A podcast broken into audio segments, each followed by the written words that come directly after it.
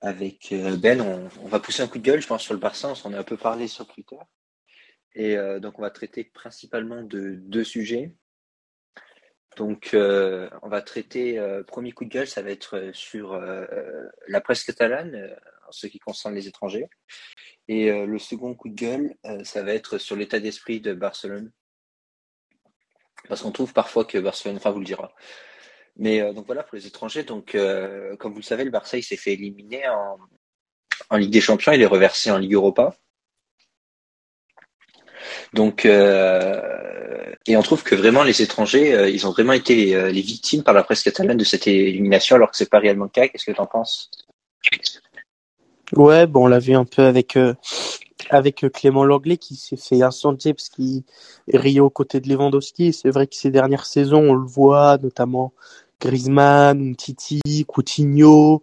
Là, il y a aussi De Jong qui prend cher. Et c'est vrai que les Espagnols, on parle pas, je trouve qu'on, euh, même d'Est, pardon, mais je trouve qu'on parle pas assez de Piqué, Busquets, Jordi Alba. Enfin, les principaux les principaux cadres qui, qui font un peu euh, flancher la balance et nous faire perdre. Quoi. Donc là, moi, j'ai deux trucs. Je suis, d'accord avec toi sur le fond. Après, je trouve que c'était particulièrement mal senti de l'anglais d'aller rigoler avec Lewandowski. Genre, c'est pas particulièrement drôle de prendre 3-0, tu vois. Oui, moi non plus. Mais après, il rigole pas pendant une demi-heure. Hein. J'ai vu l'extrait. Il s'échange de mots, il rigole et basta, tu vois. C'est pas. C'est vrai que. Non, c'est vrai ça, je suis d'accord. il a pas à rigoler. En soi, c'est vrai. Mais bon, c'est pas ça qui, qui a fait perdre le match non plus. Hein. Ouais, donc ça, je suis d'accord. Et après, ben, c'est toujours le même souci. On en parle depuis beaucoup d'épisodes. C'est que vraiment les, les joueurs catalans sont protégés.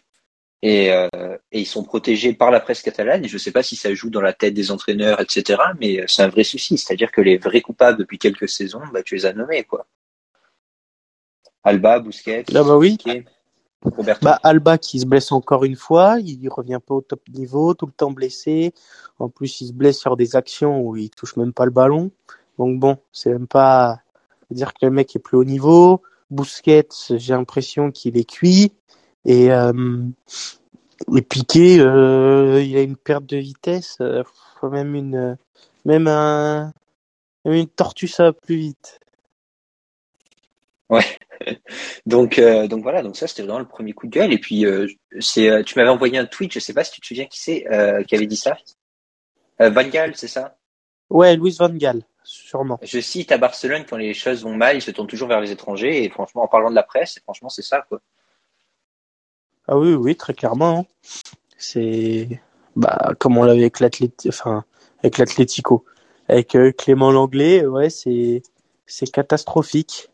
Et puis il y a aussi le truc, c'est que hum, ils visent aussi euh, les journalistes, ils visent encore euh, des jeunes euh, des jeunes joueurs comme Dest, tu vois, qui comme s'ils étaient responsables encore une fois, tu vois, genre des des soucis du Barça, alors que ouais, c'est les les cadres, ils sont vraiment protégés, quoi. Et puis je me souviens qu'on a eu cette conversation, et d'ailleurs je trouvais que c'était assez intéressant.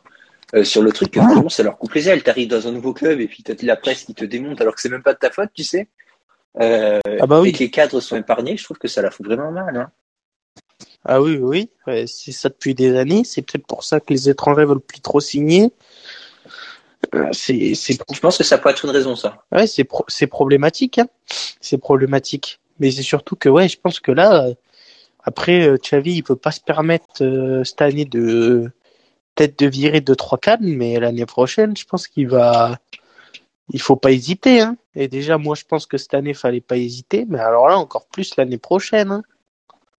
Après, je pense qu'il y a un facteur qui est assez important, c'est la forme et l'organisation du club. C'est qu'en fait, les, les socios, ils sont principalement catalans et ils lisent justement la presse catalane. Et c'est eux-mêmes qui élisent les présidents, qui ensuite après nomment les entraîneurs, etc. Et peut-être que ça, ça joue beaucoup dans l'influence en fait de la presse espagnole. C'est le même système Montréal. Euh, sur le club en fait parce qu'ils se disent ben voilà si euh, les socios vu que la presse influence les socios si les socios ils sont pas contents parce que la presse elle donne une mauvaise presse enfin sans un mauvais jeu de mots euh, après ça va se tourner contre le coach quoi.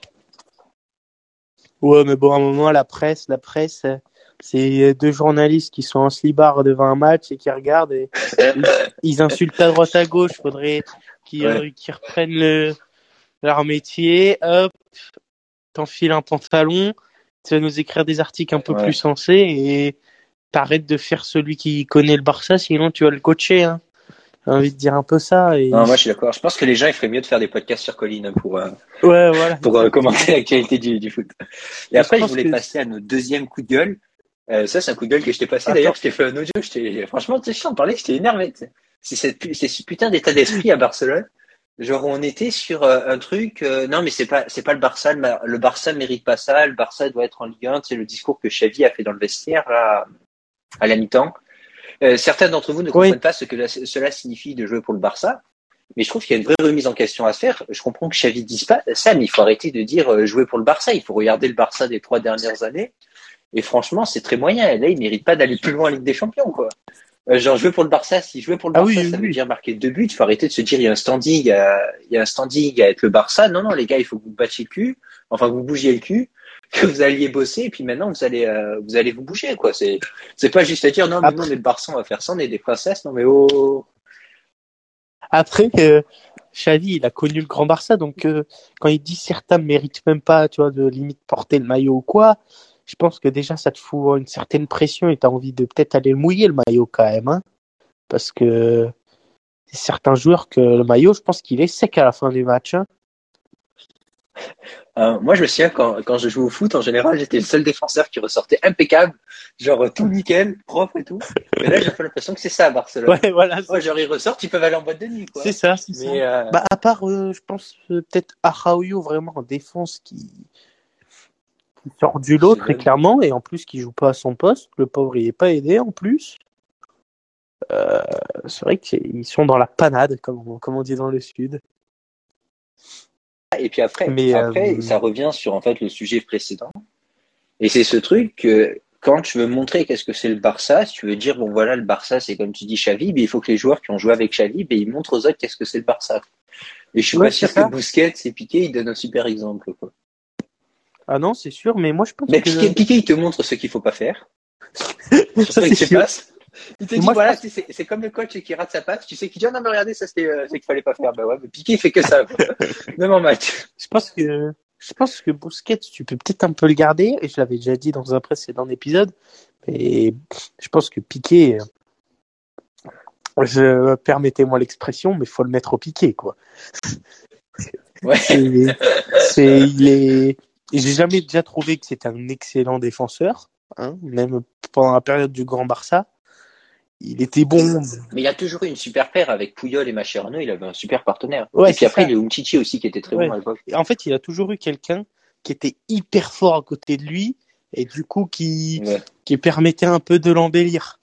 Et puis il avait quand même Dani Alves à, à sa droite. Depuis que Umtiti, Dani Alves, et ils sont plus là. Daniel Vess est revenu. Oui, non, mais à mon avis, il a pas, il a pas le niveau qu'il avait à 20, euh, 22 ans, le, gars- le garçon. Mais bref. Et du coup, je pense Non, que ouais, il, il, il était les, les autres joueurs le portaient vers le haut et puis là, bah les, les autres joueurs, et ben ils sont portés. C'est lui qui doit les porter vers le haut et au final, il porte vers le bas et vers la défaite. Mais je suis d'accord. Puis en plus, il y a un autre truc, c'est dans l'attitude de Piqué. Genre Piqué, tu sais, c'est toujours le mec arrogant, quoi, celui qui allait provoquer, euh, Ouais, qui parlait ça. fort dans la presse. Et quand tu es dans la meilleure équipe, je pense que ça fait partie du jeu de faire ça. Et au contraire, ça attire les sponsors, c'est plutôt bien. Mais là, quand tu es au bord du gouffre et tu continues d'être arrogant, ben ferme ta gueule et, euh, et, euh, et bosse, quoi. Ah oui. Et moi, euh, moi après, peut-être qu'on pourra revenir sur la, la compo qu'on ferait avec ce Barcelone-là, parce que hier, j'ai un Peut-être dans le deuxième épisode, là, je Ouais. voulais juste qu'on fasse le coup de gueule et après on réenchaîne avec un épisode direct. Si Ok, tu veux, je clôture maintenant et puis on refait les, on recommence après. Ça marche, ça marche. Ouais, bah ouais, parce que là, je pense qu'on a, on a fait le tour, on a passé notre coup de gueule et c'est qu'il faut. En fait, Merci de nous avoir écoutés et on, et on revient en live dans une minute 30 secondes.